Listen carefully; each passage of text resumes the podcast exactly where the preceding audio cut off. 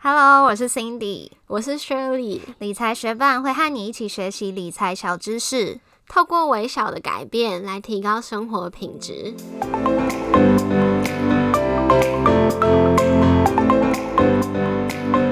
今天我们要来聊聊国民年金，是跟所有的非在职劳动人口有关的。如果你没有保劳保、公保、农保或军保的话，这集就跟你非常有关哦。如果你之后有打算在六十五岁前离开工作岗位，或者家人有这样的安排，都可以一起来听听这集。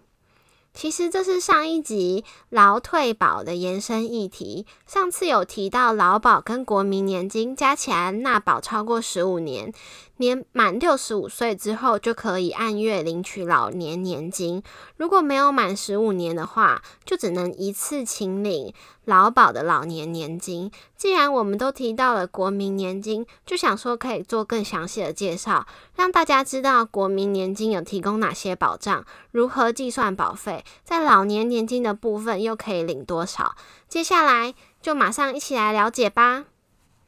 什么是国民年金？谁必须纳保？要缴多少钱呢？国民年金也是一种社会保险，主要的纳保对象是年满二十五岁未满六十五岁，在国内设有户籍，而且没有参加劳保、农保、公教保。军保的国民，国民年金提供老年年金、身心障碍年金、遗属年金三大的年金给付保障，以及生育给付、丧葬给付两种一次性的保障。国民年金是针对部分对象强制纳保的，也就是说，如果你是全职的家庭照顾者，不能保劳保的老板、失业的人，或者是没有工作能力。以及已经退休、财富自由的人，只要你没有参加劳保、农保或者是军工教保险，都必须纳保国民年金的保费，然后享有这些基本的保障。国民年金的保费要怎么计算呢？要计算出你需要缴纳的金额，需要有三个数字相乘，就是月投保金额、保险费率以及负担比例。月投保金额的数字有点像是依照国民基本生活水平去计算，所有纳保人的数字都是一样的，不像劳保，你的数字是依照薪资，所以大家会不一样。也就是说，国民年金没有再分投保集聚。那在国民年金实施的第一年，它的保费是依照劳保投保薪资分级的第一级，当时是一七二八零元。第二年开始，如果消费者物价指数累计成长率达到五。趴就会依照成长率调整月投保金额，所以目前为止，民国九十七年到一百零三年月投保金额都是一七二八零元，从民国一百零四年起调整为一八二八二元。接下来再讲到保险费率，保险费率在国民年金一开办的时候是六点五趴，原则上规定是每两年会调高零点五趴，最高可以调到十二趴。但如果财务精算后，保险基金的余额可以支付未来二十年的给付，则两年内就不需要调高。目前这个基金的状况是没有达到可以给付未来二十年的这种健康状况，所以每隔两年都有调整。一百零八年一月的时候已经调整到了九趴喽。如果没有特别的惊喜的话，民国一百一十年就会再调整为九点五趴。最后再来讲到负担比例，负担比例会因为被保险人的家庭收入跟身心状况有所调整。那一般民众的话是自付六十趴，政府负担四十趴。接下来如果收入未达一定标准，自付的比例就会调降。那低收入户跟重度以上的身心障碍者，则是由政府全额负担。其他详细的数字可以上我们的部落格或是劳工局的网站查看哦。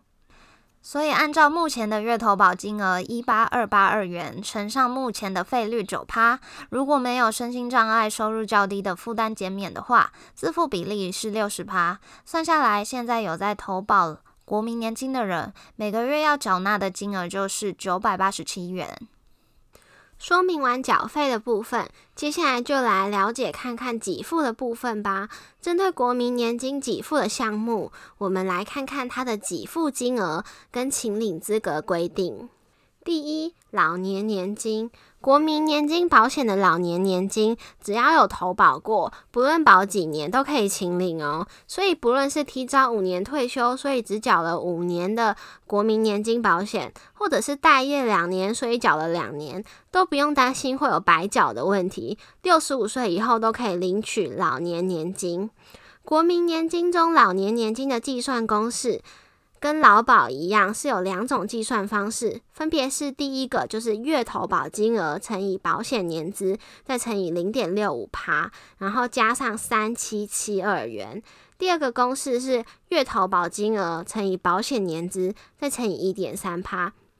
基本上是计算过后，他会择优给付。但是如果你同时有领取其他年金给付，例如说劳保的老年年金，那就不能选择第一个公式，也就是有基本额度保障三七七二元的那个公式。接下来来说生育给付，国民年金的生育给付是一次性的给付，给付的金额跟投保年资没有关系，就是固定的两个月月投保金额，依照目前的标准就是一八二八元乘以二，所以就是三六五六四元。但是需要注意的是，不能跟其他同类的给付同时清领。也就是说，如果你在怀孕初期是有工作的，所以你有劳保的生育给付可以领，这时候你就可以只能选择其中一个来领取。身心障碍年金的给付对象是在投保期间发生重度身心障碍且领有身心障碍手册，并且没有工作能力的人。他的给付金额计算的方式是月投保金额乘上保险年资，再乘上一点三趴。他基本的保险请领金是五零六五元，但是身心障碍年金跟其他相关的津贴不能同时领取哦。那再来的话是丧葬给付，这个丧葬给付也是一次性的。如果被保险人在参加国民年金保险期间六十五岁前死亡，可以由支出殡葬费的人请领丧葬给付。给付金额是月投保金额乘上五个月，按照目前的标准就是九一四一零元。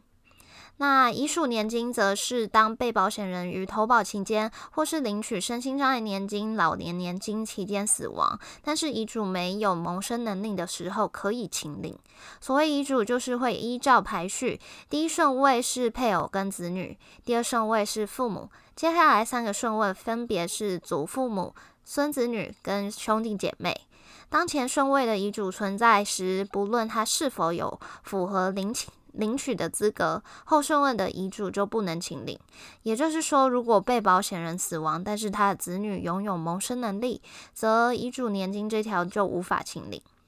遗嘱年金的给付金额是月投保金额乘以保险年资，再乘以一点三趴。基本保障额度是三七七二元。如果算出来的金额没有达到这个数字的话，还是可以领取基本保障三七七二元哦。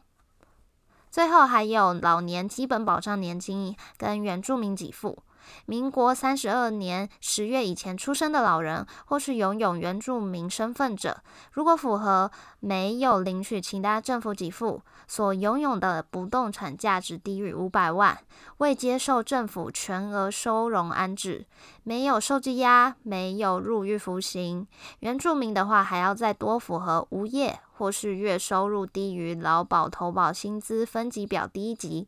符合的老人、原住民可以领取的给付金额都是每个月三七七二元。跟上次讲劳退保一样，我们一样要来算看看六十五岁后每个月可以领多少钱。就像我们刚刚说的，是二十五岁以上、六十五岁以下的国民，如果没有参与劳保、农保、军工教保险，就必须纳保国民年金。所以我们就来计算，在不同的投保年资下，国民年金的老年年金请领金额吧。然后我们再把国民年金的老年年金加上劳保的老年年金跟劳工退休金来算算看，不同的收入跟年资下，政府替我们安排的退休金有多少哦。好，接下来我们来假设三个情况，都是从二十五岁开始工作，然后从二十五岁到六十五岁的期间，如果你有工作，那就是要缴劳保；如果没有工作的话，那就是要缴国民年金。所以我们就来计算，第一个情况是月薪四万五。然后工作了三十年，然后国民年金缴了十年，那这样子的话算下来，国民年金缴十年的部分，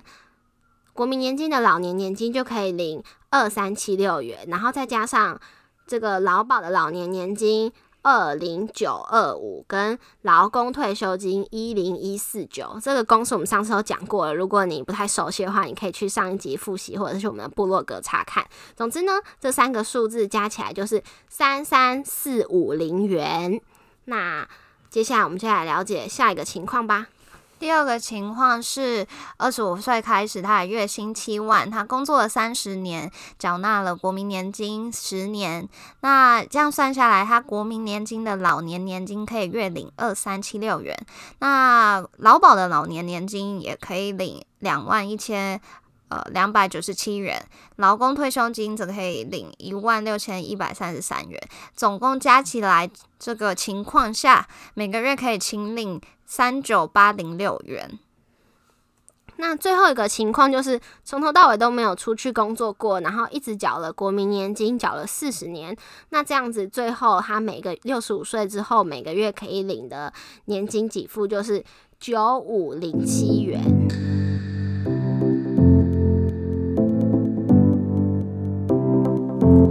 过今天分享关于国民年金的内容。希望你也对我们的社会福利制度多了解一点。除了能更好好理解这个经常被讨论、跟我们息息相关的议题外，当然也是让长久的财务规划更清晰。希望你喜欢我们关于这方面的整理，更了解自己跟家人可以得到的保障。如果还有什么跟理财有关的主题议题，希望我们分享，也欢迎你随时跟我们说。还有，别忘了，所有年金型的给付都是活越久领越久，所以大家要重视身体健康哦。谢谢你在忙碌的生活中愿意拨出时间来和我们一起学习。如果你愿意支持我们把理财学伴做下去的话，邀请你在 Apple Podcast 帮我们打新留言，让这个节目被更多人听见。如果你身边也有想一起学习投资理财的朋友，也欢迎你将理财学伴分享给他们。我们的网站上会有文字版的整理，如果想要收藏或是回顾，也欢迎你上去看看。网址是 moneymate 点 space 斜线国民年金，拼法是 m o n e y m a t e 点 s p a c e 斜线国民年金，也可以在节目简介中找到网址哦。理财学伴。我们下次见，拜。